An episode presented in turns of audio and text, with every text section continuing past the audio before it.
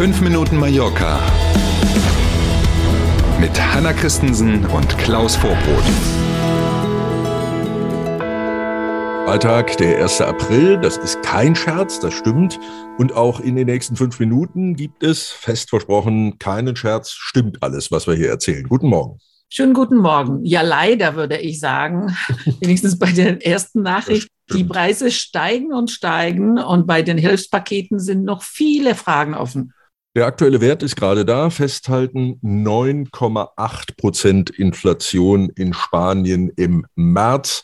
Das äh, Statistikamt hat diesen Wert gerade rausgegeben. Das ist der höchste Wert seit 37 Jahren in Spanien. Wir erinnern uns, in dieser Woche gab es ja auch in Deutschland den Wert. Da lag die Inflation bei 7,8 Prozent, hier also bei fast 10, 9,8 Prozent.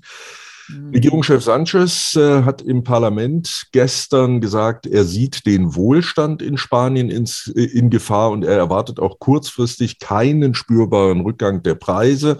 Das hat er auch deswegen gesagt, um eben diese riesen Hilfspakete, die auch hier ja beschlossen werden, der Opposition gegenüber zu rechtfertigen und sie möglichst mit ins Boot zu holen.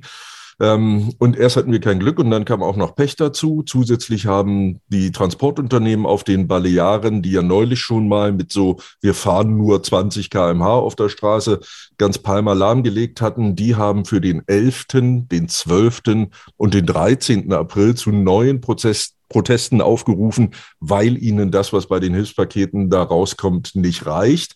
Wenn man mal eben im Kalender schaut, dann sieht man, das ist die Semana Santa, also die Woche vor Ostern, Montag, Dienstag, Mittwoch. Das heißt, wenn das wirklich passiert und es große Proteste seitens der Transportunternehmen gibt, dann könnte es passieren, dass kurz vor Ostern in den Läden tatsächlich die Regale eher leer bleiben. Toll, toll, toll. Naja. Mhm. Und welche Unklarheiten gibt es denn bei den Hilfspaketen noch? Die Tankstellenpächter unter anderem beschwerden sich auch. Ja, da ist die Nummer wurde ja auch in Deutschland diskutiert. Das hat man dann ja anders gelöst, aber es ist hier in Spanien offenbar auch so. Die Tankstellen sollen den Rabatt, der ja ab heute gilt, also diese 20 Cent, die der Liter Benzin mhm. oder Diesel ab heute weniger kostet, die werden uns Kunden zwar von der Rechnung abgezogen, auf dieser Rechnung übrigens auch extra ausgewiesen, aber die Tankstellenpächter kaufen trotzdem zu dem original teuren Preis ein. Anschließend sollen die Tankstellen dann bei den Behörden abrechnen quasi und bekommen dann das Geld zurück. Verwaltungsaufwand in Spanien weiß man, Erfahrungswerte. Ne, die Tankstellenpächter ja. wissen es ja. auch. Keiner kann heute sagen, wie lange das dauert, bis sie die Kohle zurückbekommen. Die müssen also in Vorleistung gehen. Das genau wollen sie nicht und deswegen überlegen sie jetzt sehr laut, ob sie dagegen nicht nur protestieren, sondern ob sie einfach die Tankstellen dicht machen. Das würde quasi Streik bei den Tankstellen heißen. Übrigens, ah, apropos ja. Tankstellen, hier auf den Balearen, seitdem die Preise für Benzin und Diesel so explodiert sind, je nach Tankstelle, nach Angaben der Fachverbände, zwischen 20 und 50 Prozent weniger Treibstoff verkauft. Klar, kann sich ja kaum jemand leisten im Moment. Maya Nachrichten. Mhm. Äh, anderes Thema, Neda per Ucraina im Schwimmbad Son Ugo in Palma gibt es morgen eine sportliche Hilfsaktion, die Kriegsflüchtlinge aus der Ukraine unterstützt. Wirklich eine tolle Aktion, ganz anderes Thema, wirklich eine tolle Aktion. Zwölf Stunden lang von morgen früh 9 Uhr bis morgen Abend 21 Uhr kann man nämlich dort für den guten Zweck Schwimmen.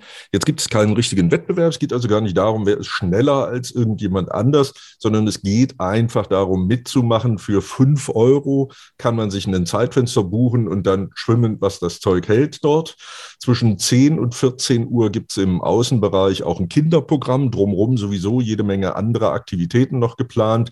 Und auch wer keine Zeit hat morgen, kann natürlich trotzdem für den guten Zweck spenden. Die Aktion läuft äh, in Kooperation mit dem Flüchtlingshilfswerk der Vereinten Nationen, also mit UNHCR. Und ähm, die Homepage, wo man sowohl die Spendenmöglichkeit als auch die Möglichkeit, sich zum Mitschwimmen anzumelden, findet, die gibt es in der Beschreibung zu unserer Folge heute. Und wir sind beim Wetter. Heute kühlt es sich merklich ab. Nur noch 13 Grad, dazu Wind, Regen, örtlich auch Hagel. Leider kein Aprilscherz. Ja. Morgen scheint dann deutlich öfter die Sonne wieder und am Sonntag wechseln sich Wolken und Sonne ab, aber es bleibt kühl. Der Wetterdienst warnt sogar vor Risakas, den sogenannten Mini-Tsunamis, die durch extreme Luftdruckschwankungen ausgelöst werden hier auf der Insel. So einer der Tage, da bin ich froh, dass die fünf Minuten rum sind, um ehrlich zu sein. mein lieber Herr Gesangsverein. Also, hilft ja alles nicht. Nachrichten und Wetter. Genau.